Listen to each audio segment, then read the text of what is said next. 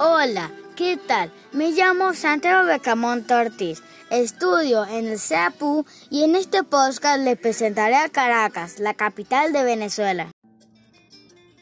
Caracas sigue creciendo y se hace aún más diversa.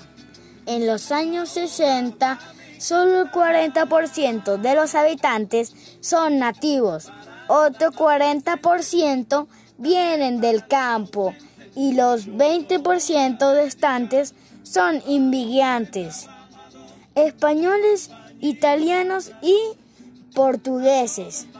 Luego se le sumarán otros hermanos latinoamericanos, huyendo también de la guerra, la pobreza y las dictaduras de sus países. El béisbol es, es el gran deporte nacional. El equipo local se llama los Leones del Caracas. En los 70 y 80 habían más espacios para la cultura y la recreación.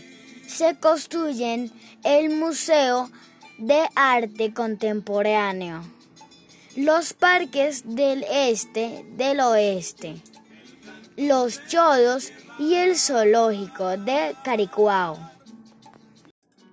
el metro con sus plazas y los bulevares de Katia y Sabana Grande, el complejo cultural Teresa Cadeño y el Foro Libertador, donde está la Biblioteca Nacional.